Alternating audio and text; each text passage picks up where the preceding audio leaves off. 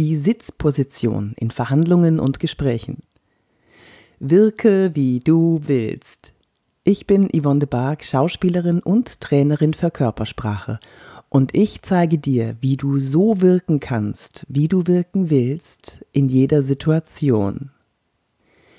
In Verhandlungen und Gesprächen kann eine richtige Sitzposition entscheidend sein über den Verlauf einer Verhandlung. In dieser Podcast-Folge erzähle ich dir, wie du dich am besten setzen kannst, welche Sitzposition du einnehmen kannst in einer Verhandlung oder in einem Gespräch, wenn du es dir aussuchen kannst. Wenn du es dir aussuchen kannst, weil meistens ist es ja vorgegeben. Wenn du derjenige bist, der die Verhandlung führt und der vorgibt, wo sich die Leute hinsetzen können, dann habe ich hier auch ein paar Tipps für dich. Wenn du es dir aussuchen kannst, wo du sitzen darfst, dann kommt es darauf an, was für eine Verhandlung oder was für ein Gespräch du führen möchtest. Wenn du eine harte Verhandlung führen möchtest, dann setz dich am besten so, dass der andere deine Mimik nicht erkennen kann, nämlich genau vors Fenster, so dass du das Fenster im Rücken hast. Der andere sieht nur die Umrisse, der sieht nur einen Schattenriss von dir und kann deine Mimik und deine Körpersprache nicht erkennen. Jetzt tickt unser Gehirn so, dass wir verunsichert werden und irritiert sind, wenn wir die Körpersprache des anderen nicht erkennen. Ich bin kein großer Fan davon. Ich möchte lieber, dass der andere mir vertrauen kann, dass wir eine gute Basis aufbauen können und dazu gehört, dass der andere meine Körpersprache sehen kann. Deswegen setze ich mich immer so, dass das Licht von vorne kommt. Ideal wäre es natürlich, wenn beide so sitzen, dass beide die Mimik und die Körpersprache des anderen gut sehen können. Ist aber nicht immer der Fall. Also wenn es nur ein Entweder-Oder gibt, dann bevorzuge ich die Variante, mich so zu setzen, dass ich aufs Fenster gucke, dass der andere meine Mimik lesen kann. Ich habe ja schließlich nichts zu verbergen.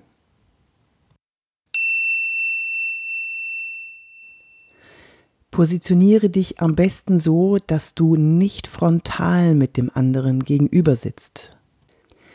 Gerade in schwierigen Verhandlungen oder Gesprächen ist es sinnvoll, gemeinsam in die gleiche oder fast gleiche Richtung zu blicken. Also setz dich im 90-Grad-Winkel zu deinem Gegenüber und nicht frontal. Je näher wir an dem anderen dran sitzen, desto mehr haben wir beide das Gefühl, dass wir zusammen gemeinsam an einem Strang ziehen. Wenn du frontal mit dem anderen gegenüber sitzt, dann wirkt es auf unser Unterbewusstsein und auch auf das Unterbewusstsein des anderen, als wärt ihr Gegner. Wenn ihr im 90-Grad-Winkel sitzt, dann wirkt es, als wärt ihr ein Team. Eine kleine Geschichte dazu aus dem Real Life. Ähm, ich wurde von einem CEO mal gebeten, einen Mitarbeiter von ihm zu coachen in Körpersprache. Das haben wir auch gemacht. Und danach bat er mich zum Gespräch, wie es denn so war und wollte ein bisschen Feedback haben. Und ähm, ich habe ihm dann erzählt, es ist alles gut gelaufen und habe den Mitarbeiter natürlich auch gelobt. War auch viel zu loben. Und danach wurde der Mitarbeiter ins Büro gebeten. Also wir saßen jetzt, der CEO, Links von ihm über 90 Grad saß ich und rechts von ihm gegenüber, mir gegenüber vom Tisch saß dann der Mitarbeiter. Er hatte ähm, einen leicht geröteten Hals, also er war nervös, er hatte so einen leichten Glanz auf der Stirn und auf der Oberlippe, was darauf hindeutet, dass er ein bisschen nervös war. Jetzt erzähle ich euch die Sitzposition. Ich hoffe, ihr könnt euch das vorstellen. Also der CEO saß ja rechts von mir und mir gegenüber saß der Mitarbeiter. Jetzt habe ich, während der Mitarbeiter über das Coaching erzählt hat und wie es ihm so geht und so weiter, äh, habe ich, ihm, habe ich ihn angeschaut, also face to face. Dadurch hat sich ein Schulterschluss zwischen dem CEO und mir ergeben. Als ich das gemerkt habe, habe ich meine Sitzposition geändert. Ich habe dem, ich habe meinen Oberkörper dem CEO zugewendet und es entstand so ein Schulterschluss, zwar über die Tischplatte hinweg, aber ein Schulterschluss zwischen dem äh, Mitarbeiter und mir. In dem Moment habe ich gemerkt, wie der Mitarbeiter sich entspannt hat. Durch den Schulterschluss habe ich ihm das Gefühl gegeben, dass wir ein Team sind und dass wir beide an einem Strang ziehen und in die gleiche Richtung blicken. Das war so schön zu beobachten, wie er sich plötzlich entspannt hat und das Gespräch ganz normal und ganz locker weitergelaufen ist. Wenn du Kundengespräche hast mit zwei Personen, nehmen wir mal an ein Ehepaar beim Verkaufen, dann versuch immer, sich so zu positionieren, dass sie gemeinsam in eine Richtung blicken können. Denn dann entspannen sie sich am meisten. Und jemand, der entspannt ist, ist auch eher gewillt, etwas zu kaufen, als jemand, der unter Stress ist. Hier noch ein Tipp. Sprich immer zuerst den an, der dir mehr zugewandt ist. Denn der ist wahrscheinlich auch der, der das Gespräch führen möchte. Wenn zum Beispiel die Frau ein bisschen zurückgelehnt ist und sich auch von der Stuhlposition her ein bisschen hinter dem Mann positioniert hat, dann gib ihr erstmal Zeit, das Ganze zu beobachten, aber vergiss nicht, sie auch anzusprechen. Die beobachtende Person ist nämlich die, die dann in einer kleinen Pause dem anderen, dem Gesprächsführer, ins Ohr flüstert, also ich weiß nicht. Beobachter sind auch Menschen und wollen mit eingebunden werden.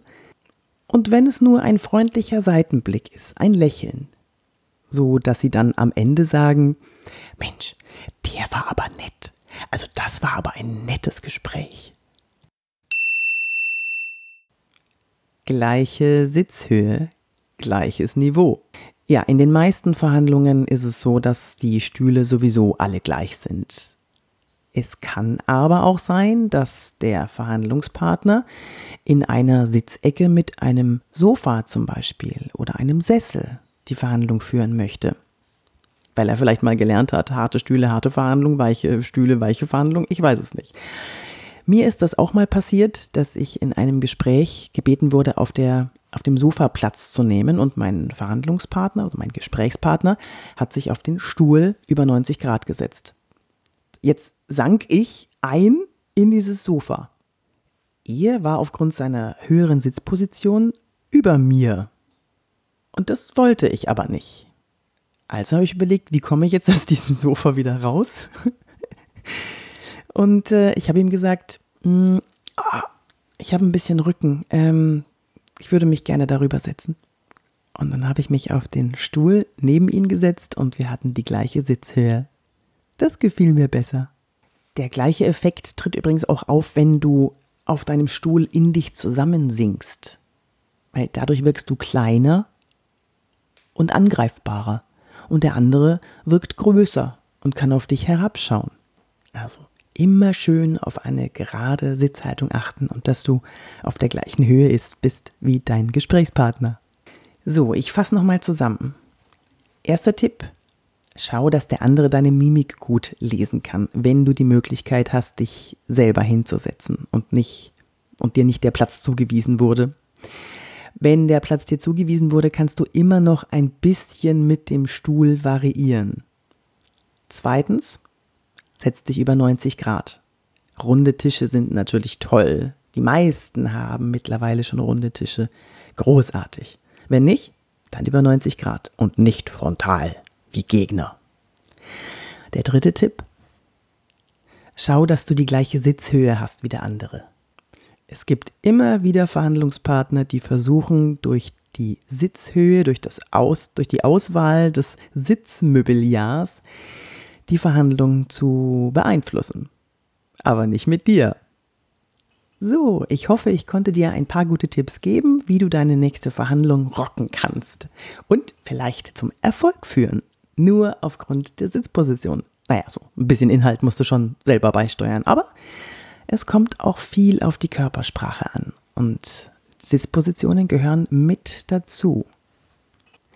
Wenn du mehr wissen möchtest, im Juni kommt mein neues Buch Wirke wie du willst raus.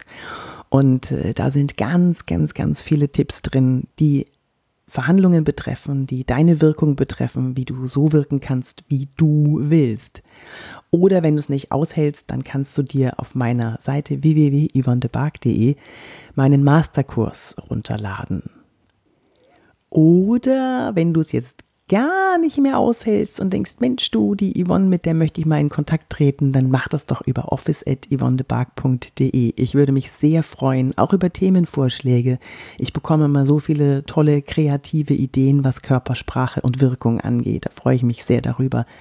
Ansonsten besuche mich doch auf Facebook, Instagram, LinkedIn, Xing, ich bin überall und ich wünsche dir bis zum nächsten Mal eine schöne Zeit. Deine Yvonne.